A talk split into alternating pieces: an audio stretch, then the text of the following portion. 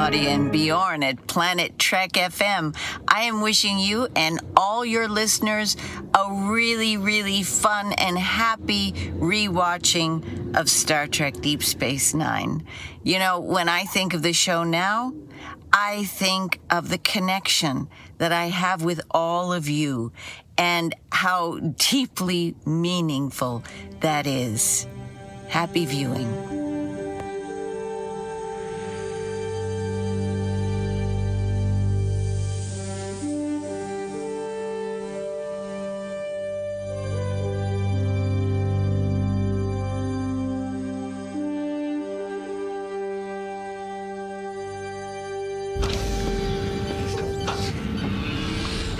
Moin Moin und herzlich willkommen zu einer neuen Ausgabe von Planet Trek FM, die ganze Welt von Star Trek mit mir, eurem Björn Sölder. Heute geht es weiter mit der Ausgabe 74 und mit dem nächsten Teil unserer DS9 Re-Experience mit der Besprechung der Episode A Man Alone, zu Deutsch unter Verdacht. Zum Glück bin ich nicht allein, deswegen begrüße ich wie immer an dieser Stelle die geschätzte Kollegin Claudia Kern. Hallo Claudia. Hallo Björn. Bist du wieder fit? Ich bin fit, ich bin hochmotiviert, ich bin begeistert in diese neue Woche reingegangen und ich glaube sogar, dass die Wortfindungsstörungen zumindest teilweise der Vergangenheit angehören. Wir versuchen das zumindest heute auf 50 Prozent zu drücken. Ich glaube, dann ist schon viel gewonnen. Ähm, und entschuldigen uns genau. auch nochmal für letzte Woche. Also wir hatten nicht getrunken, wir waren nicht under the influence, äh, wir waren einfach nur irgendwie verpeilt, in einer verpeilten Grundstimmung. Und das auch noch beide. Das ist schwierig. Ja, also das war, glaube ich, auch, das war der perfekte Sturm, dass du mein Verpeiltsein nicht auffangen konntest und ich deins nicht, weil wir beide verpeilt waren. Das war so, ähm, ich weiß nicht, als ob du halt zwei Vollidioten zusammensetzt und dann versuchst, daraus die Weltformel zu errechnen. so.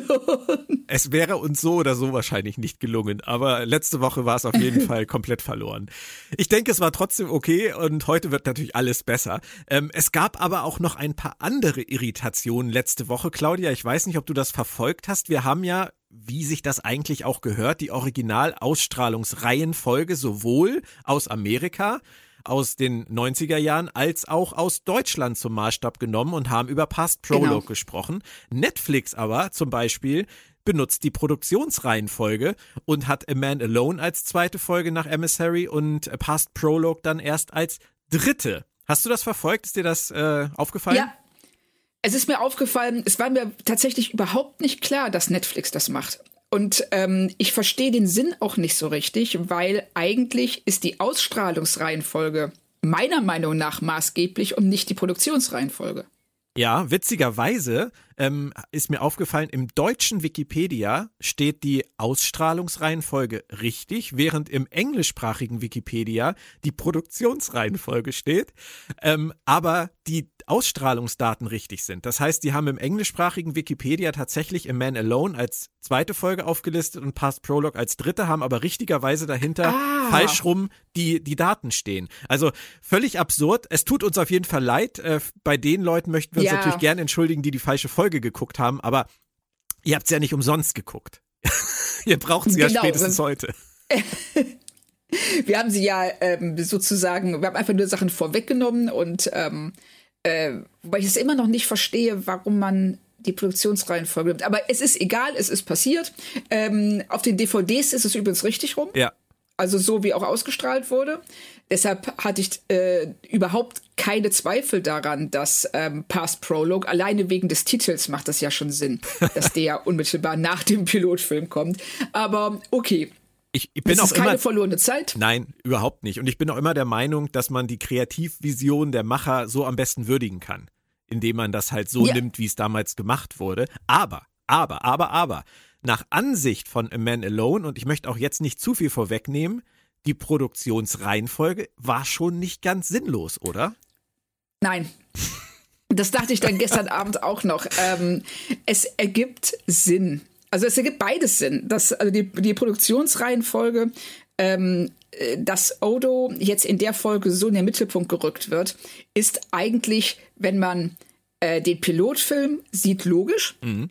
Und dass es weiter nach hinten geschoben wird, wie nach Ansicht von Past Prologue, macht bezogen auf Odo und auch auf Quarks Bar und die Situation auf der Promenade nicht so hundertprozentig Sinn. Ich finde es halt auch total nett, ähm, dass Norg vorkommt, dass Rom vorkommt, ähm, das ja. Wurmloch wird von Odo erwähnt, dass sich dadurch jetzt was geändert hat und dieses Live on the Station, dann ähm, Miles O'Brien und Keiko und Molly ähm, die ja alle von, von Next Generation rübergekommen sind. Die haben hier alle Auftritte. Und Kiras Haare sind kürzer als ja. in Emissary, aber noch nicht so kurz wie in Past Prologue. Also es hakt Richtig. wirklich, wenn man es in der richtigen Reihenfolge, in der Ausstrahlungsreihenfolge guckt, hakt es eigentlich am meisten. Das ist traurig. Ja, es stimmt. es stimmt. Also das ähm, muss ich jetzt so im Nachhinein auch sagen, dass ähm, wenn man äh, äh, A Man Alone jetzt vorgezogen hätte, wäre es vom Ablauf, vom Handlungsablauf her glatter gewesen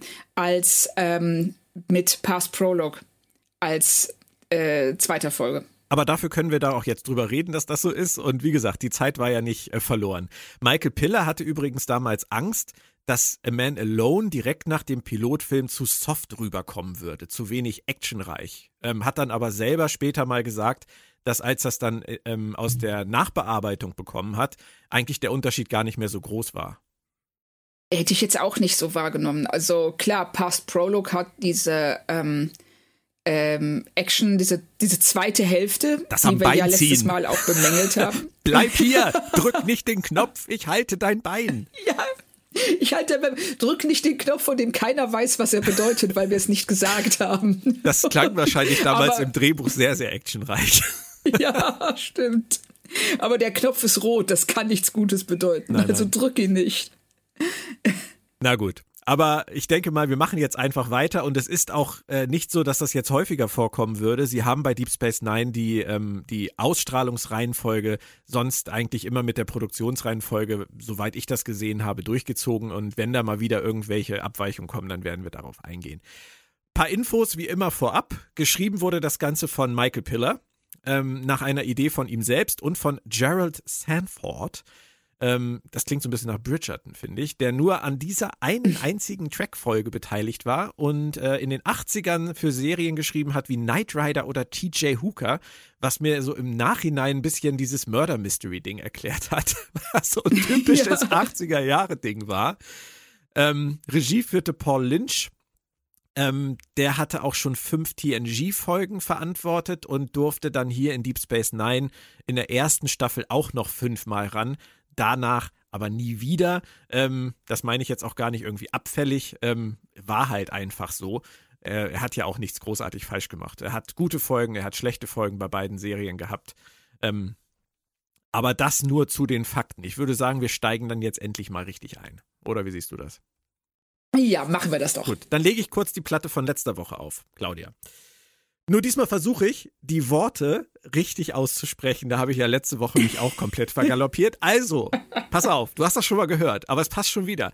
Meiner Meinung nach müssen wir die Episode zunächst mal gekonnt tranchieren und in drei Teile zerlegen. Nämlich Teil 1, die Basisgeschichte. Mord auf der Station, Hauptfigur in Verdacht, alle rätseln rum und am Ende ist alles gut. Teil 2, wie ist das zwischendurch ausgearbeitet? Wie sind die Positionen? Wie sind die Dialoge? Was erfahren wir? Gibt es Nebenhandlungen? Teil 3, die Auflösung. Ist sie rund oder ist sie ein Griff ins Klo? Hast du ein Déjà-vu? Ähm, ein leichtes, ja. Ich hoffe nur, dass die Sprachstörungen nicht zurückkehren, aber durch dieses Déjà-vu irgendwie so getriggert werden. Aber ja. ja, ich bin ich würde sogar noch einen draufsetzen und sagen, wir müssen sie eventuell vierteilen. Uh. Äh, also nicht im realen Sinne, weil das wäre eklig. Aber wir müssen sie in vier Teile tranchieren, um äh, auch den Überbau zu sehen. Auch sehr Weil wir schön. haben ja ne, eine äh, Ebene, die über der eigentlichen Handlungsebene liegt, also sozusagen halt die Metaebene. Und die fand ich bei der Folge mit, ja, nicht mit Abstand, aber doch schon das Spannendste. Möchtest du mit der Metaebene beginnen oder wollen wir mit den anderen Ebenen beginnen? Lass uns mit den anderen Ebenen beginnen und dann uns auf die Metaebene zuarbeiten. Hoffentlich grätsche ich dir da jetzt nicht mit irgendwas rein. Ähm. Nee, glaube ich nicht. äh, Das traust du mir nicht zu. Nein, nein, nein. Nein, nein, nein, nein, nein, Quatsch, sondern. Ach, boah, das klingt jetzt echt so. Nee, nee, da tut kommst mir du leid, nicht drauf, du bist da jetzt. Nein. Nein, nein, nein, nee, nee, nee. Ich meine äh, nicht, dass du mir da reingrätschst, sondern dass ähm, du irgendwas vorwegnimmst. Ah. Das glaube ich nicht, weil es sich im Verlauf der Folge erst zeigt und ich nehme mal an, dass wir relat relativ chronologisch durch die Folge gehen wollen. Ja, dann werde ich mal versuchen, dich ein bisschen jetzt hier herauszufordern. Aber nein, ich denke, chronologisch Oh, oh. ist nicht verkehrt. Also die ersten zehn Minuten, die haben mir ähm, direkt wieder gezeigt, was ich so großartig finde am Setting dieser Serie. Also ähm, besonders der Teil nach dem Vorspann, wo Odo und Quark ähm, in der Bar sitzen, das Verhalten der anderen beobachten und kommentieren. Oben sitzen äh, Keiko und Miles und streiten. Ähm, Cisco und Dex kommen rein zum Essen. Sie beobachten die Gäste, sie beobachten das Spiel, sie reden übers Geschäft, sie reden über die Veränderung. Das ist schon geil, oder? Ja, das war super. Also, weil Deep Space Nine es besser als jede andere Star Trek-Serie schafft, so zu tun, als ob diese Leute abgesehen von den Folgen ein eigenes Leben hätten. Richtig. Also, dass äh, Dinge einfach passieren und dass wir zufällig, wie in diesem Moment, wo wir in der Bar sind, zufällig miterleben, was gerade passiert. Diese Momentaufnahmen aus dem Leben der Protagonisten. Und ich mag halt auch diese Sets so gerne. Ich mag diese Mehrgeschossigkeit im Quark so gerne. Da können die, Ja. da konnten die mal richtig was anderes machen als, äh, als bei Next Generation oder bei den Classics. Allein die Möglichkeit, da runter zu filmen und da hoch zu Ja, filmen. genau. Und, ne? Genau, also ich finde auch, die ganze Promenade ist ein so toller Set. Und ähm, diese, was das bringt, wie offen der ist, wie hoch der ist, also wie viel man da auch an äh, Staffage und an Statisten unterbringen kann, die dafür sorgen, dass diese Welt so, so sich so anfühlt, als würde darin gelebt. Ja. Als wäre das keine Bühne, sondern tatsächlich Realität. Und während halt die Brücke bei den anderen Serien immer so ein bisschen das Zentrum des Ganzen war, ist das, finde ich, hier nach den drei Folgen schon absolut halt die Promenade. Die Ja, Ops ist gar die nicht Promenade. so wichtig. Genau, also Ops ist auch, ja klar, ich meine, es ist eine Raumstation, die hängt da halt so rum. Die, da passiert ja in dem Sinne nicht viel. Du siehst ja nicht alle fünf Minuten was anderes, was du dann auf den Bildschirm holen kannst. Und ähm, hier hast du auch den Eindruck dadurch, dass es eben nicht nur um Föderationsmitglieder geht, sondern auch um ähm, Zivilisten und ähm, Leute, die der Föderation auch gar nicht mal so positiv gegenüberstehen, konntest du es nicht in Ops verlegen. Du musstest sozusagen neutralen Boden finden. Ja. Und das machen sie mit der Promenade und eben vor allen Dingen mit Quarks Bar. An der Unterhaltung mit Quark äh, finde ich es noch sehr bemerkenswert, wie Odo sagt, dass er mit dem Coupling, mit den Couples nicht so viel am Hut hat, also mit Beziehungen nichts anfangen kann. Da musste ich nur an später denken und was da alles noch so auf ihn zukommt. Ja, das und ähm, ich fand es sehr interessant, wie er Ehe definiert. Oder Beziehungen generell, nämlich dass der Mann immer zurücksteckt. Also er klingt, also dieser ganze, dieser Monolog Richtig. von ihm, der klingt, als käme er von Al Bundy aus Schrecklich Nette Familie. Es ist eins zu eins, wie Al Bundy seine Ehe wahrnimmt. Also Und am Ende hört man klingonische Oper für Stunden. den ganzen Abend, Den obwohl man ganzen eigentlich Abend. was anderes. Ja, nur damit Ruhe und Frieden herrschen. Ja. Das ist hübsch. Wie fandest du den Teaser? Der war, der war ein bisschen äh, flach, ne? Also der wieder mal ein bisschen verträumt doofe Begier und die überlegende Dex und äh, ihr. Ja, vor allen Dingen, weil das, weil das Spiel überhaupt keinen Sinn ergibt. Also erstmal weiß Bashir nicht, was ein Brain-Teaser ist. Da war ich schon so ein bisschen verwirrt, so wie, wieso nicht? Und dann sagt Dex, ja, das Prinzip des Spiels ist, du musst diese Kugel dazu bringen, eine einzelne Farbe anzunehmen. Und dann macht Bashir das so falsch, dass die ganze Kugel implodiert. Ja. Das Wieso? geht offensichtlich.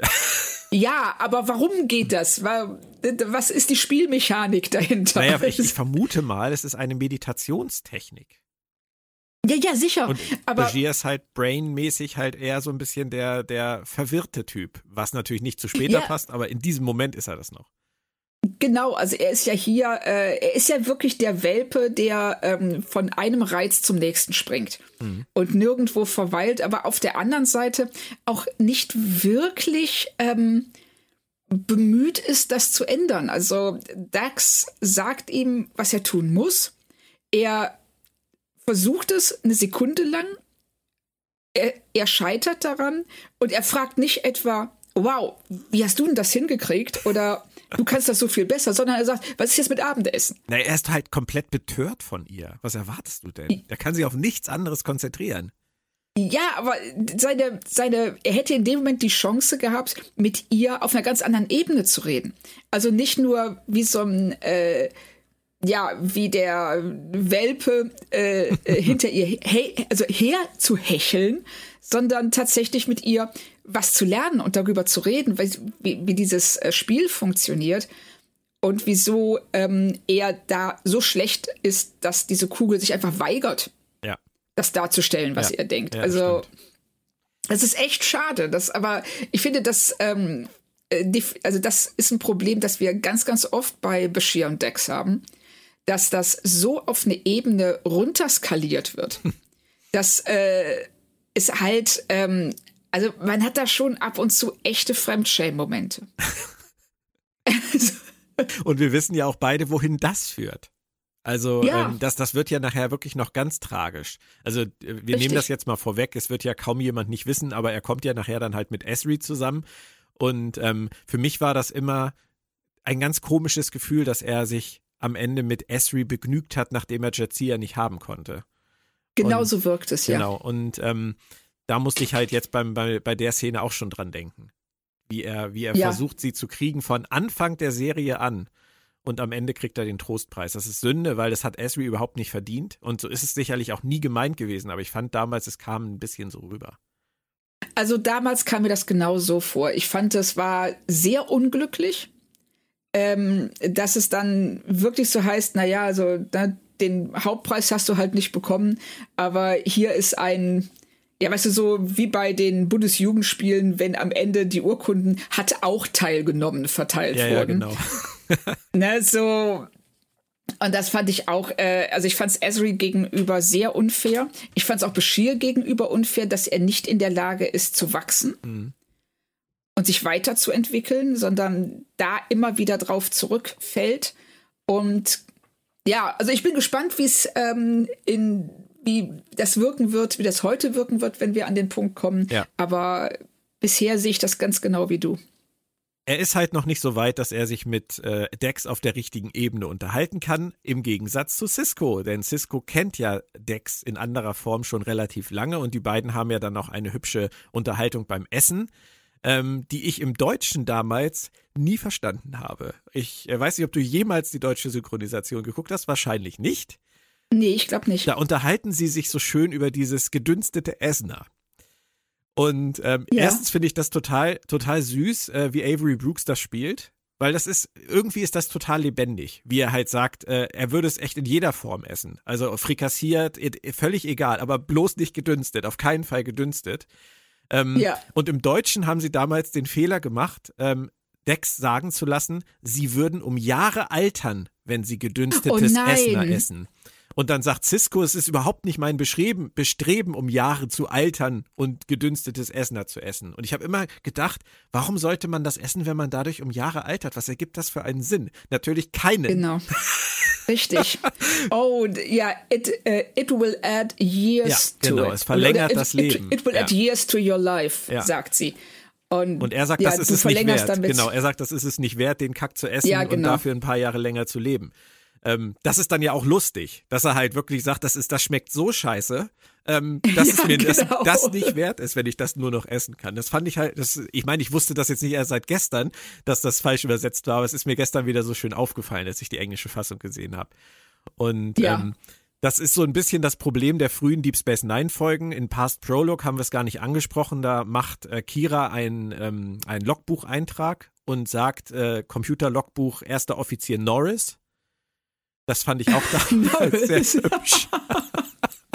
Erstens Vorname und zweitens falsch ausgesprochen. Ähm, und jetzt in der Folge ist es das äh, gedünstete Essner und später kommt auch noch eine Szene, wo Odo ähm, nicht Holo-Programm, sondern Halo-Programm sagt. Also so HAL 1000 und so. Fand ich auch, auch ganz hübsch. Sehr Aber- schön. Die beiden haben eine gute Chemie, oder? Ähm, es tut mir jetzt echt leid, dass ich das sagen muss. Ich fand, das ist die schlechteste Szene der ganzen Folge. Echt? Wie kommt's? Ja, ich, ähm, ich fand das genaue Gegenteil. Ich fand, das, dass die beiden gar keine Chemie miteinander haben, dass das total gezwungen und aufgesetzt und peinlich wird, dass ähm, Avery Brooks nicht weiß, wie er diese Situation spielen soll. Also er sagt, also den einzig schönen Punkt daran fand ich, wenn er sagt, ähm, äh, ich fühle mich unwohl dabei, hier mit dir so zu sitzen. Und sie sagt, du hast, äh, akzeptiere dieses Unwohlsein. Ja. Es ist okay. Also das fand ich gut. Ähm, ich, ich fand es wirklich schade, weil das sollte eine Szene sein, die eben darstellt, dass sie diese Freundschaft miteinander haben und äh, dass diese Freundschaft jetzt auf eine Probe gestellt wird. Und Dex sagt ja auch, dass ähm, diese Freundschaften häufig den Wechsel des Hosts nicht überstehen. Ja. Und, ne? Und ähm, das war als Szene, wie es angelegt war, fand ich es total gut, richtig tolle Idee. In der Ausführung aber hatte ich erhebliche Schwierigkeiten damit, wie die beiden das spielen und auch welche Dialogoptionen ihnen dann geliefert werden. Da bist du. Und äh, das fand ich, ich fand es sehr schade, weil man hätte mit der Szene das rausholen können, wie du sie wahrgenommen hast. Und ich bin ja froh, dass, ja. dass es bei dir nicht so angekommen ist wie bei Jetzt mir. Jetzt ist die Frage, leide ich unter Pipi Langstrumpf-Syndrom und mache mir meine Welt einfach so, wie sie mir gefällt? Oder ähm, bist du zu hart? Ich weiß es nicht. Es ist wahrscheinlich ein Mix. Ich also weiß ich, es auch nicht. Ja. Ich, eine Sache ist mir eben dabei aufgegangen, als du das so geschildert hast. Ich glaube, eine Sache, die dir gar nicht gefallen hat, hat mir gefallen. Nämlich, du nennst es gekünstelt, ich nenne es, sie fremdeln beide extrem miteinander. Und das finde ich passt ja. super zu ihrer ähm, neuen Beziehung, die sie entwickeln müssen. Sie fremdeln extrem miteinander und äh, sind, sind unsicher, obwohl sie sich so lange kennen. Das ist, als wenn du, ähm, als wenn du lange mit jemandem irgendwie eine Beziehung geführt hast, den dann 20 Jahre nicht siehst und du solltest ihn eigentlich kennen, aber es ist doch was völlig anderes. Und äh, das fand ich eigentlich ganz nett und du offensichtlich gar nicht. Nee, also es ist an mir tatsächlich völlig abgeprallt. Also ich sehe, was sie mit der Szene versuchen. Ähm, bei mir funktioniert sie gar nicht. Aber ich finde es gut, dass man die offensichtlich so unterschiedlich, aus so unterschiedlichen Blickwinkeln betrachten kann, weil bei dir hat sie ja funktioniert. Mhm. Reden wir über ein anderes Pärchen, ein, ein wirkliches Pärchen, nämlich Miles O'Brien und Keiko O'Brien, die sich äh, nicht nur streiten am Anfang der Folge, sondern dann auch kurz danach auf der Promenade stehen und sich fragen, ist das hier das Richtige? Ist das das Richtige für Molly? Und ähm, die Frage hätte man sich vorher stellen können, wobei man auch sagen kann, man weiß es, naja, man weiß es nie wirklich, bevor man es probiert hat. Das ist ja ganz oft im Leben ja. so. Von daher würde ich das akzeptieren. Was ich aber ein bisschen schade finde, ist, Keiko kommt schon ein bisschen sehr zickig rüber direkt. Ne? So nach einem Tag gleich zu sagen, ich bin nutzlos, ich will aber auch nicht deine Hilfe und ähm, eigentlich ist das alles scheiße. Oder kannst du ihr das verzeihen? Ja, also ich finde auch, das ist ein bisschen unglücklich ähm, geschrieben in der Szene. Also erstmal erfahren wir ja, was ich sehr gut finde, dass O'Brien befördert worden ist und deshalb auf Deep Space Nine ist. Ich glaube, das wurde vorher überhaupt nicht thematisiert, Richtig. was er da eigentlich ja, macht. Ja, ja. Und das fand ich schon mal wichtig, weil man sich wirklich fragt, warum, warum macht er das? Warum geht er von der Enterprise weg? Aber es ist eine Beförderung. Und ähm, hier Keiko, ja, also zu, zum einen Keiko geht mit auf diese Station. Das hat sie ja auch aus freien Stücken getan, mhm. nehme ich mal an, um äh, äh, Miles diese Beförderung zu ermöglichen und dass er das annehmen kann. Dann sagt er zu ihr, ja, du kannst aber auch mit dem Runabout halt in den anderen Quadranten fliegen und du kannst da deine biologische, also du, du kannst da als Biologin tätig sein. Sie ist dann, finde ich, viel zu hart zu ihm. Sie sagt, ich will keinen Gefallen von dir. Weil er macht das nicht herablassend, sondern nee, er versucht wirklich. Ne, deshalb verstehe ich da auch nicht, warum sie da so aggressiv wird. Auf der anderen Seite sagt er dann als nächstes, naja, du kannst ja hier auch ein paar Blumen pflanzen. und das war der Punkt, wo mir dann wiederum für ihn das Verständnis fiel, weil ich sagte so, okay, dein Job ist wichtig genug, dass du zu dem Zeitpunkt, als er den angenommen hat, war das ja der Arsch der Welt. Da war ja, da gab es ja kein Wurmloch. Also deine Beförderung ist wichtig genug. Und wenn deine Frau, ihr Beruf, der Beruf deiner Frau, den reduzierst du aber darauf, ja, du kannst ja hier ein paar Blumen pflanzen, dann sieht es auch ein bisschen schöner aus. Ne? Du bist ja eine Frau, du machst ja Sachen gerne schön. Und das war. Ja, also ich kann dir aber sagen, es ist ein typischer Männerspruch. Also, ja, klar ähm, ist es das. Du, deine das, Reaktion ist eine typische Frauenreaktion, ohne irgendwelche, irgendwelche äh, Rollen. Ähm, Klischees bedienen zu wollen. Ähm, es ist einfach ganz gut beobachtet in dem Fall, weil es leider ganz oft genauso läuft, dass Männer ja, Frauen so behandeln. Ja, dann, und ja, genau. Das wird ja später nochmal ähm, äh, noch deutlicher äh, gemacht dadurch, ähm, durch Keikos Berufswahl wenn sie dann später ähm, diesen Legerinnenposten, was ja allein schon mal ein bisschen grotesk ist, da dass eine wir, Person. Da kommen wir noch zu. Aber lass uns, lass uns da später drüber reden. Ja, ja, ja, genau. Keiko und die Schule. Ähm, ja. Wir haben aber noch ein, noch ein Pärchen. Ähm, und zwar Jake und Nog und deren große Freundschaft, die sich durch die ganze Serie zieht, die nimmt ja hier ihren Anfang mit einem ja. mit einer süßen kleinen Szene, wo Jake versucht einfach äh, Kontakt zu knüpfen und ähm, führt dann auch zu etwas, was ich noch im Kopf hatte, was ich letzte Woche angesprochen hatte, was aber völlig anders war, als ich es abgespeichert hatte, nämlich die Sequenz, wo ähm, Nork am Ende einlenkt und sagt, My name is Nork. Dann kommt der Schnitt und dann ja. sagt Odo, his name is Ibudan. Ja, genau. Das war das, was es ich meinte, aber ich hatte das komplett anders im Kopf. Ja, aber das ist mir, ähm, wo du das jetzt sagst mit dem Schnitt, das ist mir in der ganzen Folge aufgefallen. Die ähm, Überleitungen zwischen den einzelnen Szenen sind hervorragend. Mhm. Immer wieder. Also ja. ganz, ganz toll gemacht. Also wie oft man aus einer Bewegung in die nächste Bewegung reingeht. Ja. Ähm, von einem Szene, von einer Szene zur, zur anderen. Also da war ich, das ist mir richtig aufgefallen, wie gut das gemacht wird, wie gut das geschnitten und äh, gefilmt war.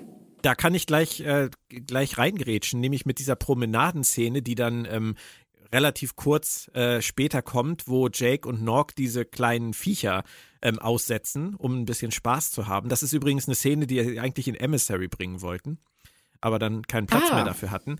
Und da ist es ja auch so, Jake und Nork ähm, schmieden ihren Plan und laufen da rum. Dann kommen Begier und Dex aus unterschiedlichen Richtungen und unterhalten sich übers Daten, stehen dann vor Leuten, die an einem Tisch sitzen und essen. Dann gehen Dex und Begier weg. Dann sehen wir, wie Nork und Jake sich versteckt haben und die Leute an dem Tisch diese Käfer abkriegen und anfangen, sich zu kratzen und zu verfärben.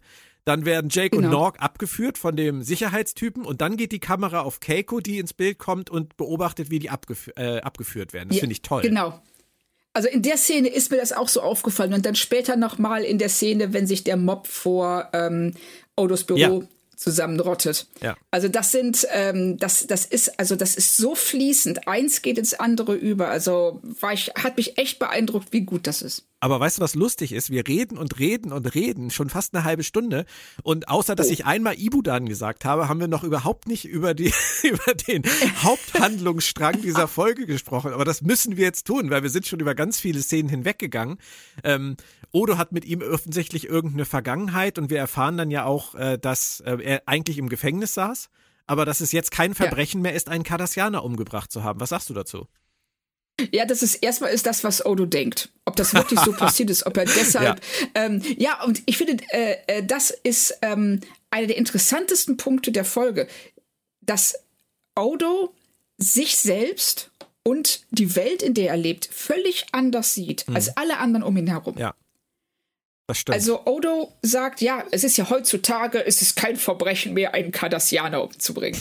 so, ne, früher durfte man als Frau noch alleine in den Wald gehen. Und so, das, solche, solche Dinge. Und er weiß das ja gar nicht also es, er sagt er sagt nicht ja, ich habe mich ich habe mich erkundigt und er ist begnadigt worden, weil er ja nur einen Kardassianer umgebracht hat. Nein, er setzt das einfach voraus, dass das so ist. Hm, ja und ohne es er setzt wissen. es uns auch so vor, als würde er es wissen. Genau, er setzt er, er stellt es einfach dar. Ja. Und ähm, ist und man merkt diese Verärgerung, die bezieht sich ja bei ihm gar nicht darauf, dass es ein Kardassianer ist, sondern dass er jemanden getötet hat. Es ist ein Mord es ist egal, an wem dieser Mord begangen wurde. Mord ist Mord. Und er hat ihn in, in, ins Gefängnis gebracht, genau. Und Justice ist Justice. Das ist ja das, genau. was er sagt, genau. Richtig, und Justice ist absolut. Es steht nichts über Justice, ja. äh, also über Gerechtigkeit für ihn. Ja. Und, ähm, und deshalb äh, ist, dass dieser Typ freikommt, ähm, äh, für, für ihn also fast schon eine persönliche Beleidigung, weil sich jemand über sein Gerechtigkeitsgefühl hinweggesetzt hat. Und das ist in dem Fall das System. Das Rechtssystem, und das ist das, worauf ich hinaus wollte mit der, mit der Metaebene.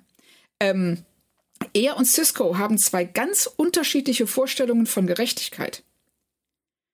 Und das ähm, kommt äh, in der Szene, äh, wird das schon angedeutet. Also wenn er sagt, ähm, äh, ich, es ist meine Promenade, Ja. er ist der Sheriff in seiner Stadt. Ja. Was er sagt, ist Recht und Gesetz. Cisco, es ist wirklich, das ist eine Original-Western-Situation. Cisco repräsentiert die Zivilisation, die in diese Westernstadt kommt. Und er sagt, nein, nein, es gibt ein größeres Gesetz, es gibt eine größere Gerechtigkeit, die vom System implementiert wird. Dein Wort ist nicht Recht und Gesetz, du bist der Arm des Gesetzes. Genau. Du bist nicht Judge Dredd.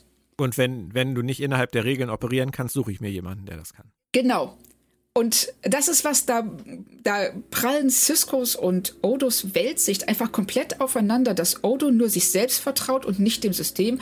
Und Aver äh, Avery Brooks, ja, und Cisco, und Cisco sagt, nein, du kannst dem System vertrauen. Das ist nicht perfekt, aber das bist du auch nicht.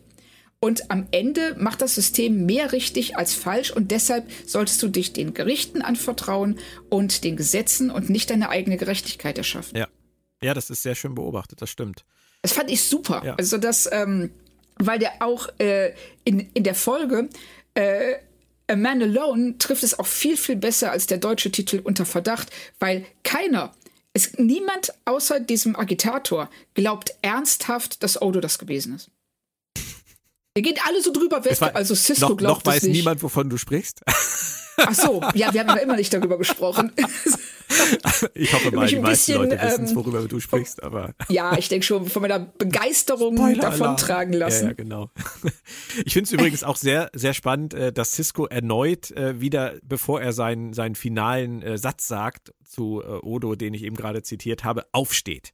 Er sitzt die ganze Zeit und aber wie das, wie er das auch mit Kira gemacht hat, wo du so gesagt hast, er, er geht nochmal zwei Stufen höher, ähm, er macht es auch hier wieder. Bevor er, bevor Ja. er sein Statement raushaut, steht er auf und macht sich Ja. groß vor, vor Odo. Genau. Und Odo nimmt das dann ja auch wirklich so zur Kenntnis und geht.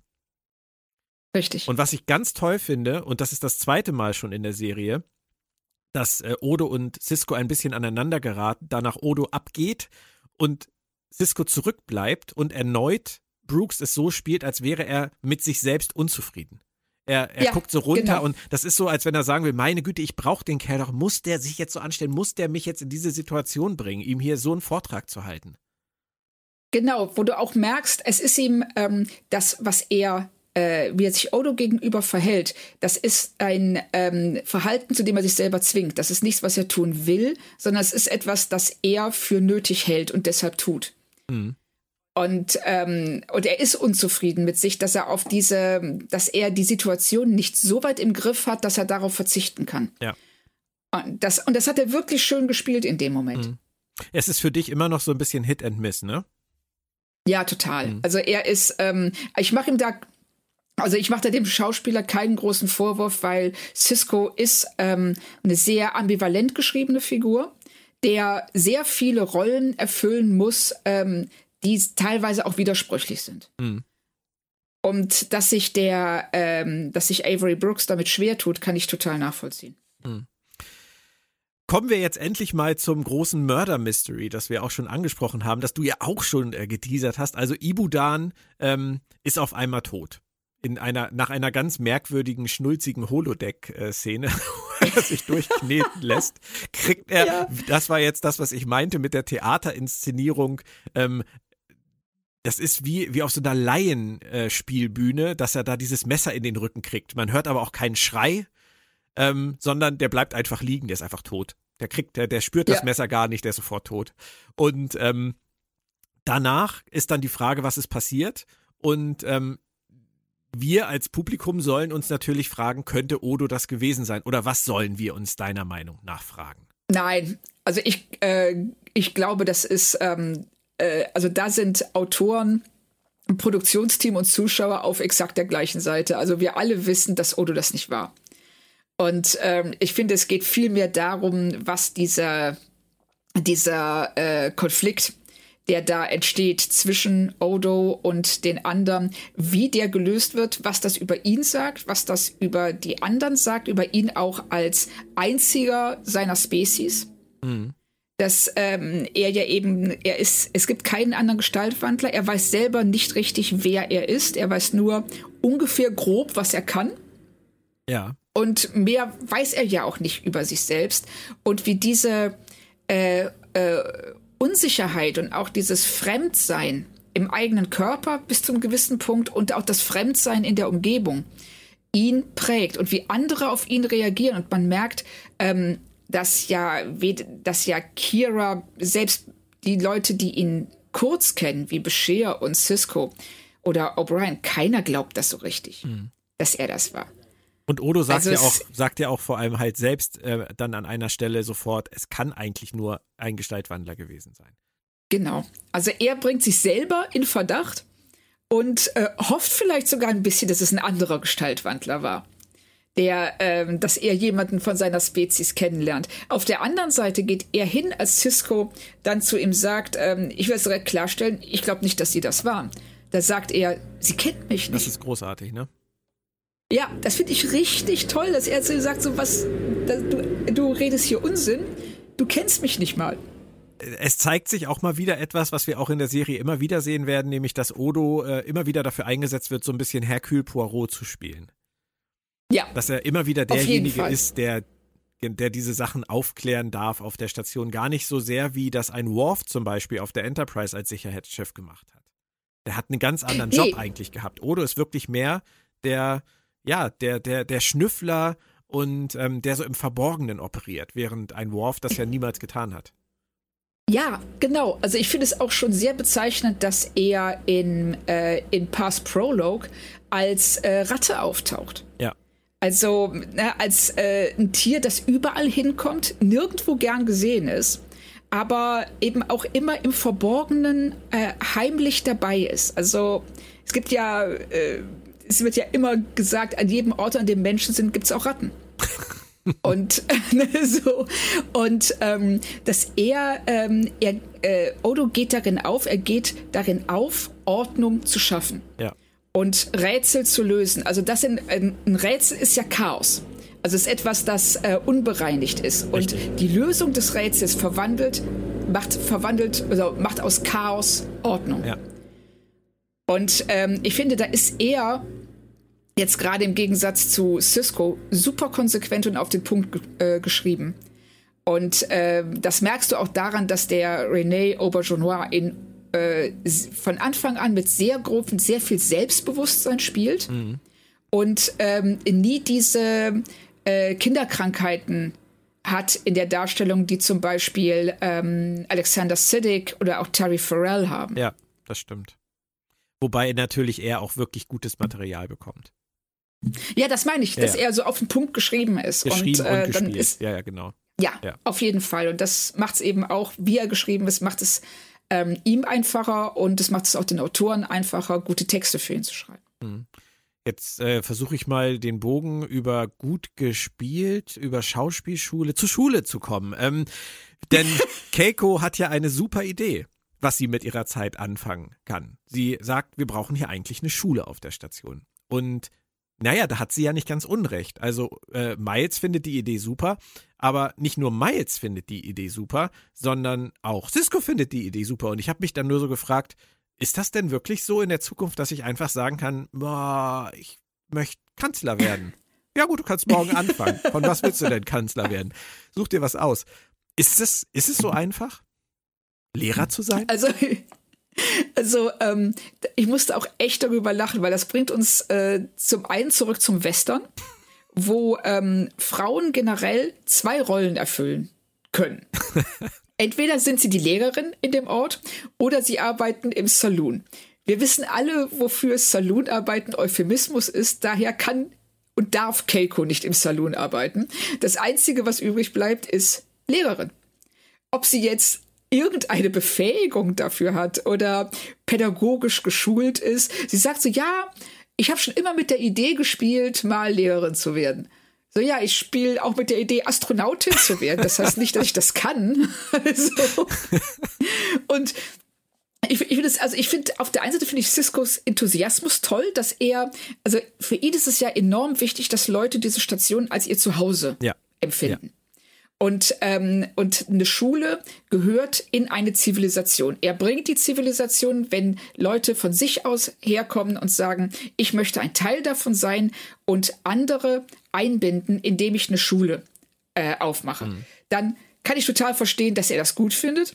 Ich hätte dann aber schon mal gefragt, ja, was hast denn du für Qualifikationen? Ähm, welche Fächer möchtest du unterrichten? Du kannst ja nicht alle unterrichten.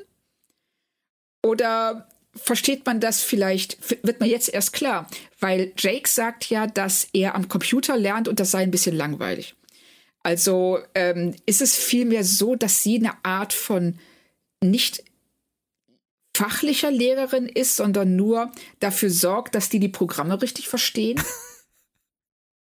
Also das wäre jetzt.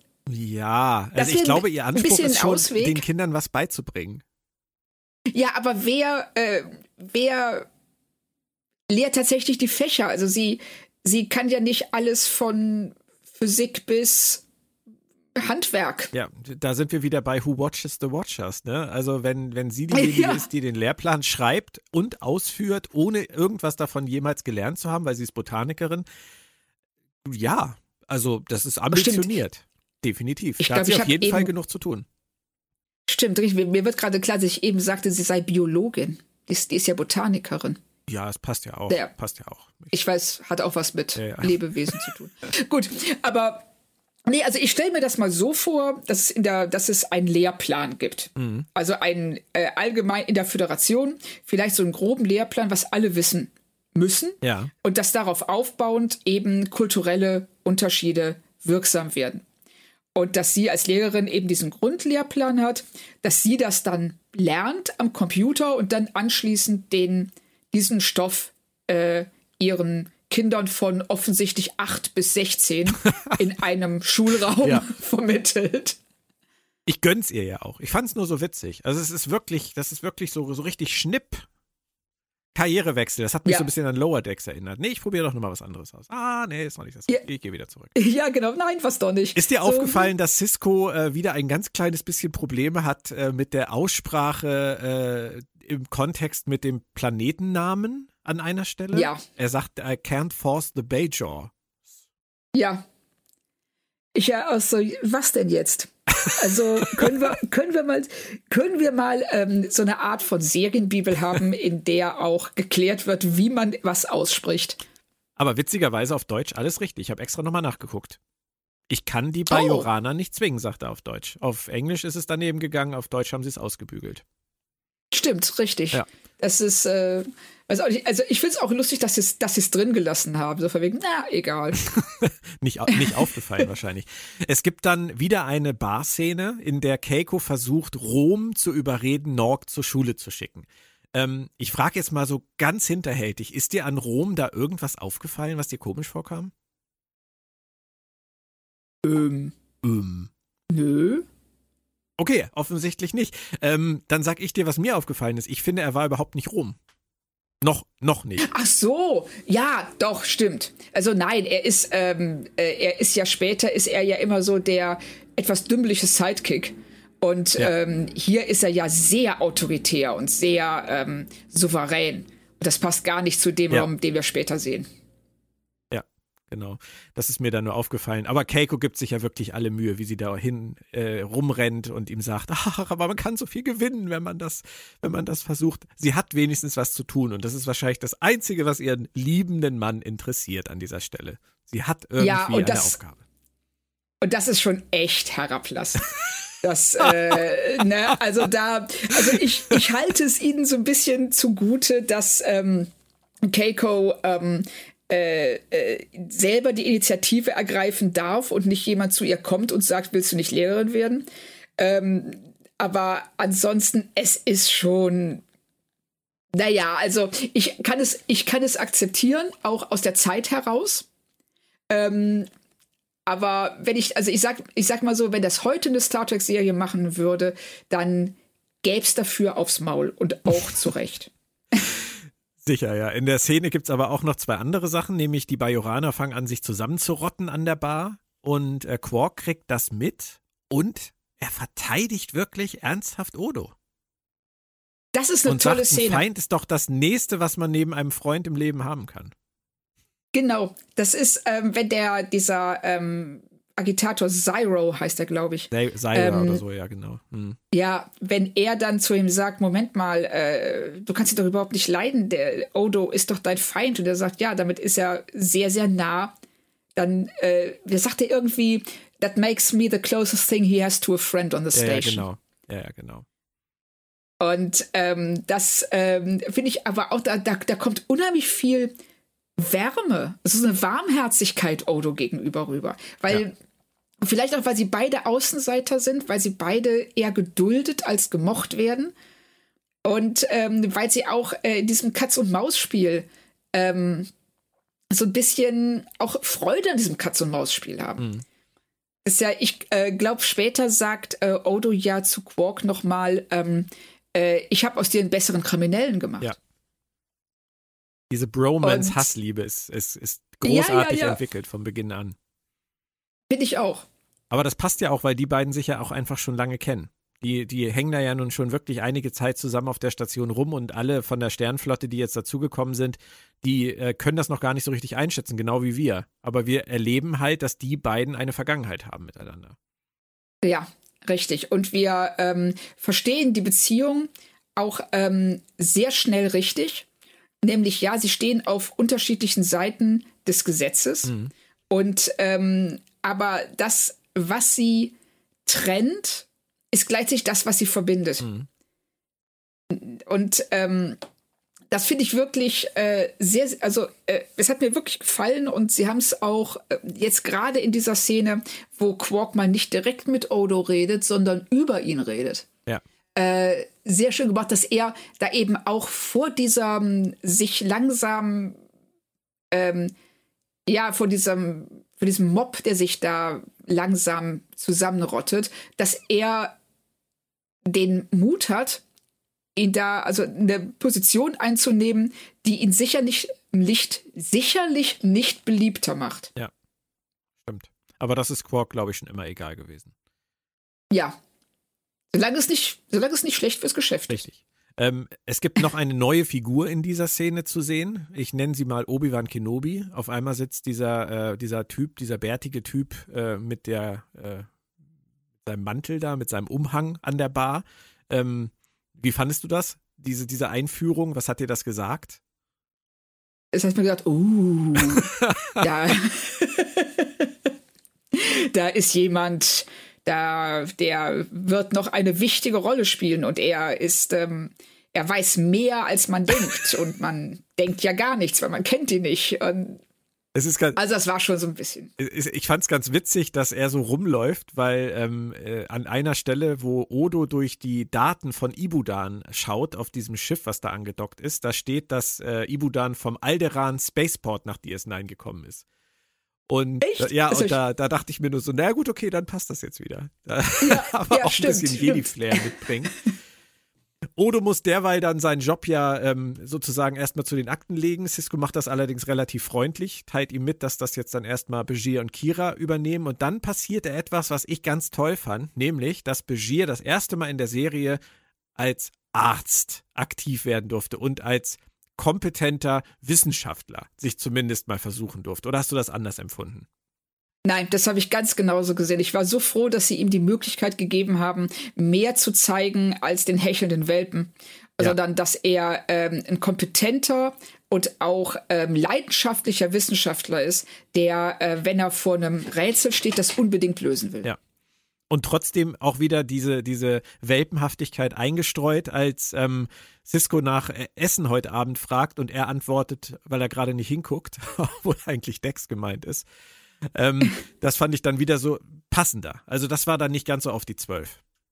Richtig, fand ich äh, auch. Also das war im Gegensatz zu der Szene zwischen, ähm, äh, zu, zu der Anfangsszene zwischen Dax und Bashir, fand ich das richtig lustig, weil das auch vom Timing her äh, super passt. Er dreht ihm halt den Rücken zu, äh, äh, Cisco sagt, care, care for lunch, und er ist einfach sure. Ja. Und auch dann die Reaktion von Dex und Cisco darauf, die ähm, einfach nur so ein bisschen resigniert lächeln. Ja. Und dann, dass er es dann auch tatsächlich macht, Ja. dass er dann mit Bashir essen geht. Das fand ich, also das fand ich schon echt lustig. Ja, das, das muss man dann als Kommandant gelegentlich mal. Da, die, die Kröte muss man dann mal schlucken. Vielleicht lernt man dann die Genau. Leute ja auch mal besser kennen und sie sind gar nicht so schlimm. Und der Rest der Folge besteht dann ja eigentlich nur noch darin, dass wir darauf warten, bis seine Petrischale endlich äh, fertig ist. Das fand ich so ein bisschen, fand ich so ein bisschen lustig, weil in jeder neuen Szene ist die Petrischale fünfmal so groß geworden und Bashir guckt immer noch mit seiner Stirnfalte da rein und äh, grübelt und sinniert, was da wohl passieren könnte. Derweil wird Odos Büro verwüstet. Ähm, und da kommt dann noch eine Szene, die du eben schon kurz angesprochen hast, nämlich mit äh, Odo und Quark, ähm, wo das auch mit dem Satz kommt, ich habe einen besseren Betrüger oder Dieb oder Kriminellen aus dir gemacht, aber auch dass Quark zu ihm hingeht, ihm noch sogar noch einen Tipp gibt. Er hat, er sagt ihm sogar noch durch die Blume, ich habe sogar mal ein bisschen für dich recherchiert. Und, und Odo sagt, äh, gibt es eigentlich einen Job für mich in ihrer Organisation? Also das liebe ich. Das sind so für mich so die Goldszenen im Moment vom Anfang der Serie. Ja, und ich finde vor allen Dingen total interessant, wie er diesen Satz bringt. Er sagt dann so, naja, gibt es eigentlich einen Job bei Ihnen, also in Ihrer Organisation? Und dann, er meint das schon ernst. Aber Quark lacht dann und, äh, und dann sagt, denkt Odo sich auch so, oh, der hat gedacht, ich mache einen Witz. Naja, also war auch schon irgendwie blöd. Ich lach jetzt mal mit. Und ähm, aber ich hatte schon den Eindruck, dass er, weil er denkt über seine Zukunft nach. Was mache ich denn, wenn ich hier auf der Station nicht mehr ähm, der Sheriff sein kann? Und das Einzige, was er kennt, ist Verbrechen. Zwar von der anderen Seite, aber er weiß, wie Verbrechen funktioniert. Ist Odo so flexibel? Das ist eine Frage. Also das finde ich äh, an der Szene echt total spannend. Ähm, er sagt das und achte mal drauf, wie er das spielt. Weil du hast sch- schon den Eindruck, dass er mit der, also über die Idee tatsächlich nachdenkt. Und weil er nicht weiß, wo er sonst hingehört und weil Quark tatsächlich der einzige Freund ist, den er hat. Also ich weiß nicht, vielleicht interpretiere ich nein, da nein, auch ich, zu ich, viel ich, rein. ich überlege, aber ich, ich glaube tatsächlich, dass ich dir da folgen kann. Ähm, ja. Ich glaube auch tatsächlich, dass Odo so flexibel sein könnte, wenn er müsste. Auf der anderen Ja, Seite er, ja. ist das natürlich, er würde wahrscheinlich versuchen, ähm, sein, den, sein, den Sinn seiner Existenz in der Organisation von Quark darin zu sehen, mit legalsten, gerade noch legalsten Möglichkeiten den höchsten Profit rauszuholen. Ähm, Ja. Damit es nicht ganz kriminell ist. Aber eigentlich gehört Odo auf die andere Seite des Gesetzes. Auf jeden Fall, weil äh, er Ordnung schaffen will. Ja. Und ähm, gut, auch, ich sag mal, ähm, um Red Hot Chili Peppers zu zitieren, auch im Wolfsrudel gibt's Ordnung. so. Sehr schön. Während bei Odo also das Büro abgerissen wird, äh, wird die Schule schon aufgebaut. Das fand ich auch sehr hübsch. Das geht alles sehr fix. Und der liebe Miles, der bringt dann noch die schlecht schauspielernde äh, Molly dazu. Äh, nee, es ist halt Oh. Han Hannah Harthay oder ich, ich kann sie schwer aussprechen. Ich weiß nicht genau, wie sie auf Englisch ausgesprochen wird. Ähm, Ja. ganz, ganz schlimm. Kinder in Serien sind ja sowieso immer ganz, ganz äh, schwierig. Ähm, und Miles halt mit seiner Glocke. Man, man merkt richtig, wie er, wie er erneut an dieser Stelle zu sagen scheint, siehste wohl. Haben wir es ja, doch hingekriegt. Ja, und, und dass er ihr tatsächlich auch, ne, wir sind wieder, wir bleiben fest verankert im 19. Jahrhundert. so mit dieser Schulglocke. Ja. Das ist so, sag mal, könnt ihr es, könnt ihr es noch offensichtlicher machen? Ja. ja, ja. Und, Aber ich äh, glaube, er ist einfach stolz. Ich möchte ihm da gar ja, nichts er ist Böses stolz. unterstellen. Nein, nein, überhaupt nicht. Und äh, ich äh, finde auch schön, dann, äh, wenn er mit diesem, mit diesem Paket kommt und äh, setzt Molly ab und sie sagt dann, Molly, äh, hilf doch Mama, das Paket aufzumachen. Und du siehst nur, wie das Kind mit der, mit der Hand an, dieses, äh, an diese Schleife geht und dann schneiden sie ganz schnell, weil es wahrscheinlich in totalem Chaos geendet ist. Und, und, in, und sobald, äh, und nach dem Schnitt ist der Karton offen. Ja. Und Molly ist weg. Ja, genau, Molly ist weg. So, ah, alles erledigt. Ja, ja. Nein, aber ich glaube, mit Kindern in dem Alter zu drehen, ist auch wirklich verdammt schwierig. Ja, auf jeden Fall. Also, was aber sehr schön ist an der Szene, und das ist wieder dieses Deep Space Nine Feeling, die sind da in der neuen Schule und dann hören sie von draußen Aufruhr. Und O'Brien sagt, ihr bleibt hier oder geht schnell ins Quartier, sagt er, glaube ich, ähm, und geht gucken und dann äh, kommt ja dieser Mob zusammen. Inklusive Morn übrigens. Was ein Arschloch. Ähm, der Ja, sogar vorher in einer Szene, als alle aufstehen, als Odo sich an die Bar setzt, steht sogar Morn auf und geht weg. Was ein Genau. Arschloch. Also, genau, das müssen wir hier nochmal feststellen. Morn ist nicht der, den wir annehmen, von dem wir, was wir glauben. Ist nicht so, wie wir denken. Es ist ein Mitläufer, ein Opportunist. Total. Und auch Obi-Wan Kenobi ist mit dabei bei diesem Mob. Ähm, und dieser Zyra ist auch dabei. Den wollten sie übrigens zu einer wiederkehrenden äh, Antagonistenfigur machen und haben es dann aber verworfen. Ich glaube, es hätte auch nicht so viel gebracht, aber Nee, war ursprünglich so geplant. Ähm, und auch Dex und Begier stehen wieder rum und beobachten das Ganze. Und du meintest diese Szene, ne? Da geht wieder alles Ja, irgendwie genau. ineinander. Richtig, also auch ähm, wie das, äh, wie die Zahnräder da ineinander greifen. Also von dem Moment in dem Klassenraum, wenn äh, du draußen den Mob hörst zum Rausgehen, dann ähm, äh, O'Brien, der äh, auf der Brücke Bescheid sagt, so hier, da passiert was, der Kira Bescheid sagt, wie das alles ineinander greift und zusammenkommt in dieser Szene, ist unheimlich gut gemacht. Fandest du das auch gut gemacht, wie dann da, wie sie da dann alle vor dem Büro stehen und dann sogar mit Steinen schmeißen? Ich musste ein bisschen an Life of Brian denken. Ja, es war ein bisschen bescheuert. Also das, Er war's, er ja, genau, ist Weibsvolk anwesend. Und, Nein. ja, also das war so ein bisschen, ähm, ich sag mal, ähm, wie man sich äh, äh, einen Mob vorstellt, wenn man noch nie einen gesehen hat.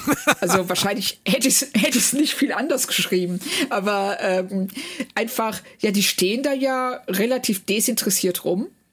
Und dann wird ein bisschen rumgeschrien. Dann fliegt mal ein Stein. Und aber keiner weiß so Kira richtig, darf sich kurz was prügeln. man, ja, genau, richtig. Und ähm, normalerweise müsste ja dann die totale Hölle losbrechen, wenn einmal dieser Aggressionsdamm durchbrochen ist. Aber das passiert dann nicht. Dann feuert ähm, Cisco einmal den Phaser ab Mal und wieder. sagt ja genau mal wieder, weil ne, im Zweifel ist das die äh, immer so der die so wie Scheibe einschlagen, äh, Knopf drücken. Mhm. Im Notfall. So ist das mit Cisco und dem Phaser und dann gehen alle. ja, das war's dann. Ja, Und ja, das war relativ unspektakulär. Viel schöner ist, dass ähm, Cisco da nochmal betont, was für ihn Gerechtigkeit ist. ja. Dass man, äh, dass man dem Gericht zu vertrauen hat, dem System zu vertrauen hat und nicht seiner eigenen Wut und seiner eigenen Angst nachgeben darf. Ja. Und das ist das, was ähm, für ihn Barbarei von Zivilisation unterscheidet. Ja. Und da ist auch sehr schön, dass Odo da direkt neben ihm steht und auch als er das sagt, ihm zuhört. Und ähm, Weil er es von der anderen Seite durchaus- erlebt, ne? genau. Sehr schön.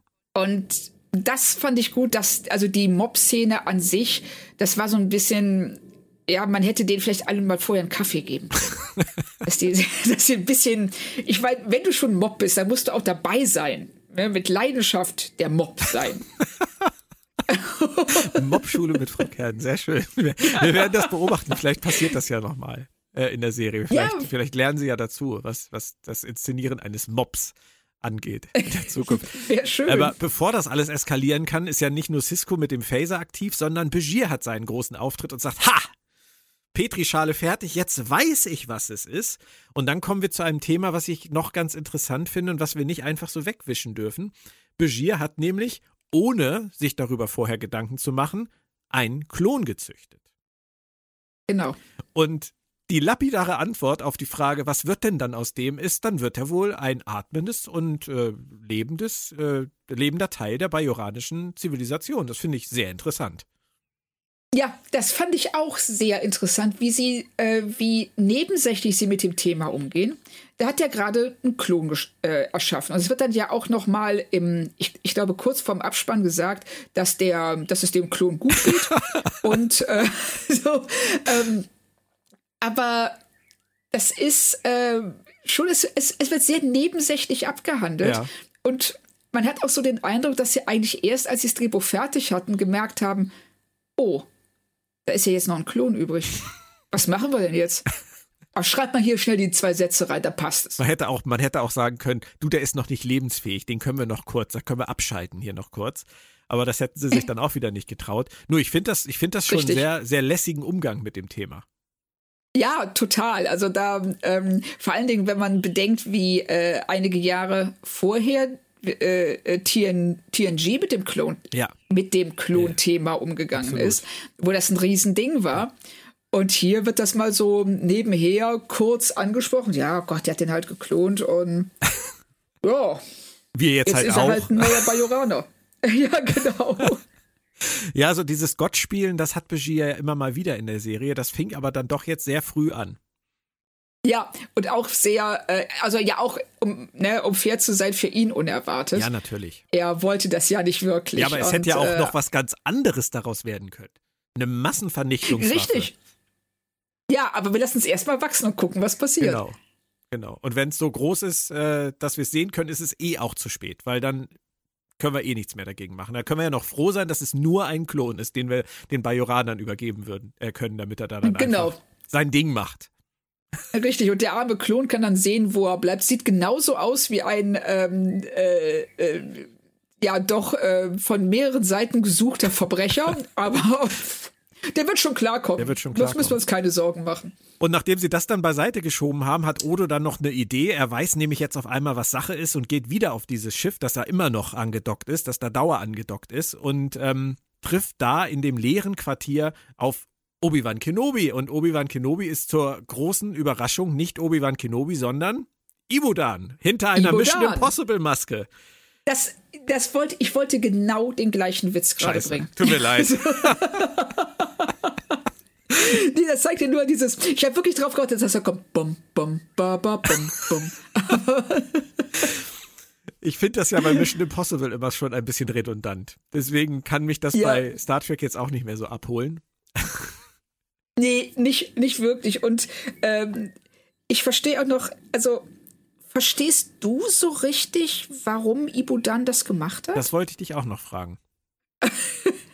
Also, wenn, wenn ich es richtig verstehe, hat Ibudan mal einen Cardassianer getötet, war dafür im Knast und wurde von der provisorischen Regierung vielleicht begnadigt.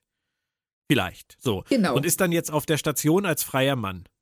Und riskiert jetzt seine Freiheit, also er verliert sie jetzt ja wieder, ähm, um nur um sich an dem zu rächen, der ihn eigentlich in den Knast gebracht hatte, indem er einen Klon züchtet und den dann tötet. Das ist ja so kompliziert. Es ist derartig kompliziert, vor allen Dingen, also wir erfahren ja dann, dass er ähm, einen Wissenschaftler kennengelernt hat, der ihm die Möglichkeit, ähm, äh, also der ihm praktisch gezeigt hat, wie man einen Klon herstellt. Und dass er von dem dieses Wissen erlangt hat. Ähm, warum hat er nicht einfach, er hat solch, der hat, er ist ja jemand gewesen, der, ein Schwarzmarkthändler, der hat so viele Kontakte, warum hat er nicht einfach einen Killer angeheuert? Der ist für ihn erledigt. Ja. Warum dieser ultra komplizierte Plan? Naja, er wollte, er wollte er zugucken. Ja, kann er ja trotzdem. Also, das, ne, und dann dieses, ähm, diese, äh, diese, ja, Murder Mystery, dieses äh, ganz klassische, oh, der Raum war von innen abgeschlossen, niemand konnte herein, Ja, so aber überkonstruiert. Lord Smithereens ist tot. Genau, das ist so überkonstruiert. Total. Aber übrigens zum Thema, er wollte zugucken. Ähm, hast du Game of Thrones gesehen? Ja, wie jeder. Ja, nicht unbedingt wie jeder. ähm, das, da gibt es ja eine ganz ähnliche Szene, wo man sich dann am Ende fragt, warum zur Hölle musste der Night King jetzt ausgerechnet in der Sequenz, wo er dann von, äh, von Arya getötet wird, persönlich anwesend sein?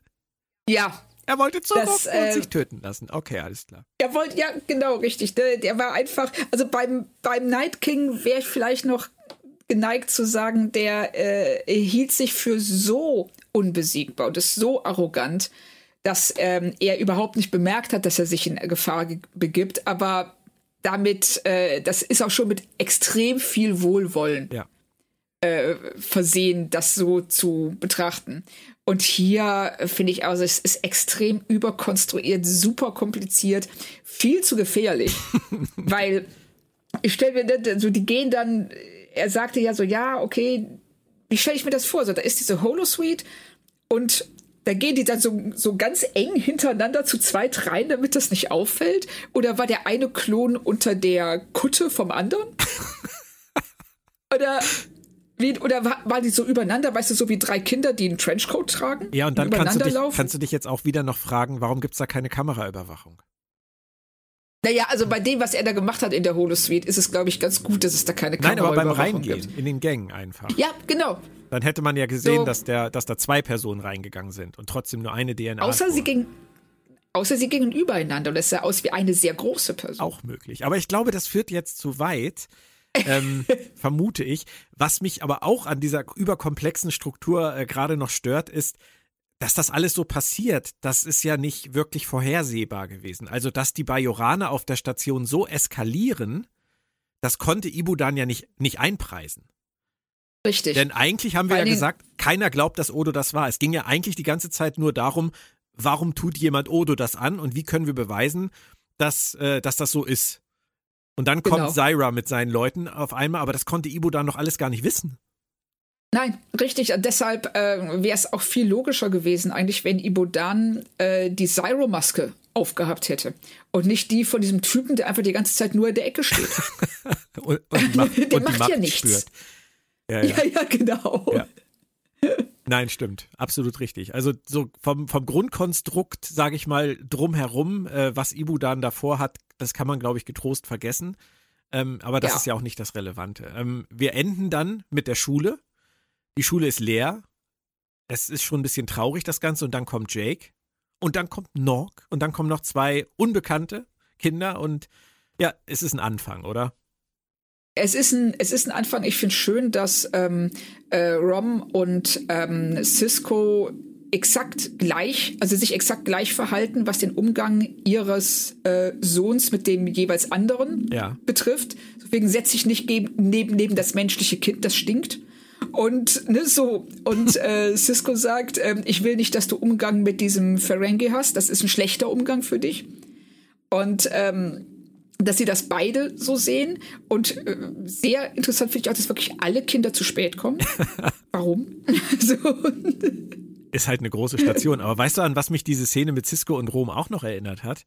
An, äh, mhm. an Londo Molari und, und Jicard, die beide in einer relativ frühen Szene von Babylon 5 äh, in einer Verhandlung bei den blockfreien Welten sagen, don't give away the homeworld. Ja. das, genau. Da musste ich irgendwie komplett dran, ich weiß auch nicht warum, Stimmt. aber da musste ich irgendwie dran denken. Das ist ja, aber, das ist so ähnlich. Ja, aber ist aber natürlich nur ähnlich geschrieben.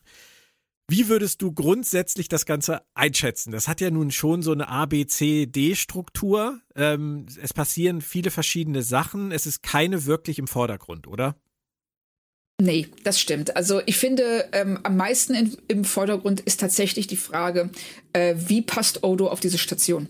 Wir, äh, und zwar einmal aus seiner eigenen Sicht, aus der Sicht der Bajoraner, aus der Sicht der Leute, die ihn schon länger kennen, also Kira und Quark, und eben aus der Sicht der Leute, die neu dazugekommen sind, vor allen Dingen Cisco. Mhm. Das steht für mich im Fokus der Folge und ich finde, dass sie da auch echt viel Interessantes zu, zu sagen haben und da auch sehr schön mit umgehen.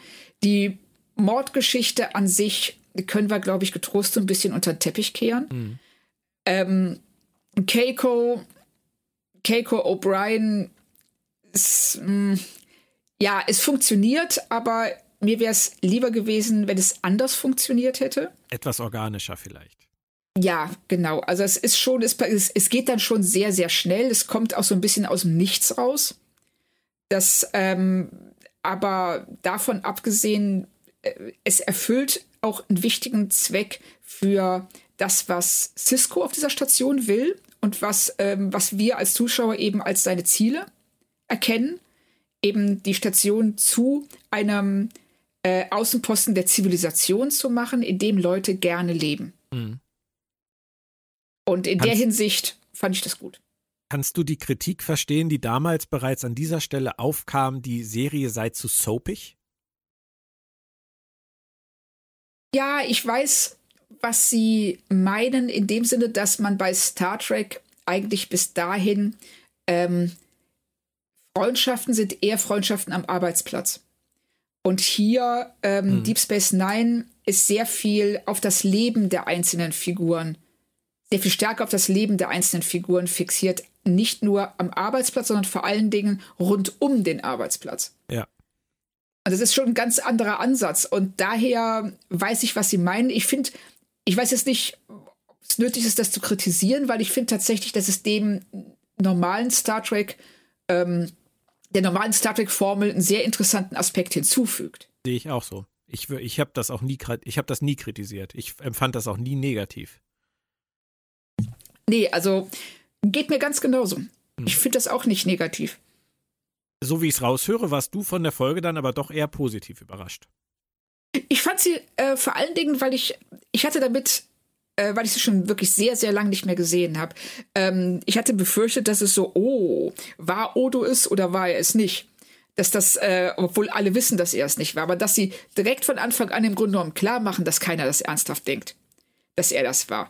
Ähm, konnten sie mit dem Prinzip des äh, fälschlich verdächtigten äh, Mithauptdarstellers unheimlich viel rausholen, mhm. um ähm, ihn zu definieren, um seine Umgebung zu definieren und seine Freundschaften und äh, ja seine und, und, seine Weltsicht. Und das äh, und hatten dazu dann eben auch noch was über Gerechtigkeit zu sagen, wer wem obliegt Gerechtigkeit, ja. wer hat das Recht Gerechtigkeit auszuüben. Und das ist immer bei Star Trek sehr schön, wenn sie so eine Metaebene einnehmen und äh, tatsächlich auch was Gutes dazu zu sagen haben. Das ist ein sehr schönes Schlusswort ähm, für diese Episode. Mir ging es ganz genauso. Also ich war, äh, ich hatte sie deutlich, sage ich jetzt mal, flacher in Erinnerung, als ähm, sie dann letztendlich war. Das hat mir sehr gut gefallen. Und die Interaktion zwischen den Figuren finde ich tatsächlich auch hier schon sehr schön. Wobei man natürlich nicht vergessen darf, wir wissen natürlich, wie es weitergeht. Wir kennen diese Figuren alle sehr genau und äh, können uns daran vielleicht sogar, also dann einfach noch mehr erfreuen als Leute, die das zum ersten Mal gucken. Diesen Nostalgiefaktor, den du ja nicht so magst, den kriegt man einfach nicht ganz ja. raus. Ähm, trotzdem, es ist ein guter Punkt äh, in dieser Staffel und von da sollte es dann jetzt ja gerne weiter aufwärts gehen, aber die nächste Episode heißt Babel. Babel, ja. Dein Bauch sagt was? Mein, also in meiner Erinnerung ist das die Folge, nach der ich beinahe Deep Space Nine aufgegeben hätte. Wow. Okay. Also ich fand die damals ganz, ganz furchtbar. Es geht mir hundertprozentig genauso. ich fand die Folge damals so, so schlimm. Ich hätte nicht aufgegeben, aber ich konnte es kaum, ich konnte es kaum glauben, wie schlecht sie war. Ja, das ist ein, das ist gut zusammengefasst, und ja. Ich bin sehr gespannt, wie ich das jetzt mit etwas mehr Abstand und äh, vielleicht etwas ausgeglichener und ich weiß, dass ich nicht viel erwarten darf. Vielleicht funktioniert es besser. Ich, es, ich möchte gerne versuchen zu ergründen mit dir zusammen nächste Woche, selbst wenn die Folge immer noch nicht gut sein sollte, möchte ich mit dir versuchen zu ergründen, warum sie sie gemacht haben. Ja, das und ich äh, finde, wir sollten uns eine Challenge stellen. Bitte. Jeder von uns muss einen Aspekt rausstellen, der ihm gefallen hat. Okay, ja, das sollte ja wohl irgendwie machbar sein, oder? Ist manchmal schwerer, als man denkt, glaube ich. Okay, dann lassen wir es für diese Woche dann einfach mal dabei bewenden und freuen uns, dass wir eigentlich jetzt bisher positiver überrascht waren, als wir das gedacht haben, obwohl die Serie so lange her ist und äh, unser letzter Rewatch auch so Ewigkeiten her ist. Und nächste Woche ist nächste Woche, da beschäftigen wir uns jetzt noch nicht mit. Ich danke dir, Claudia.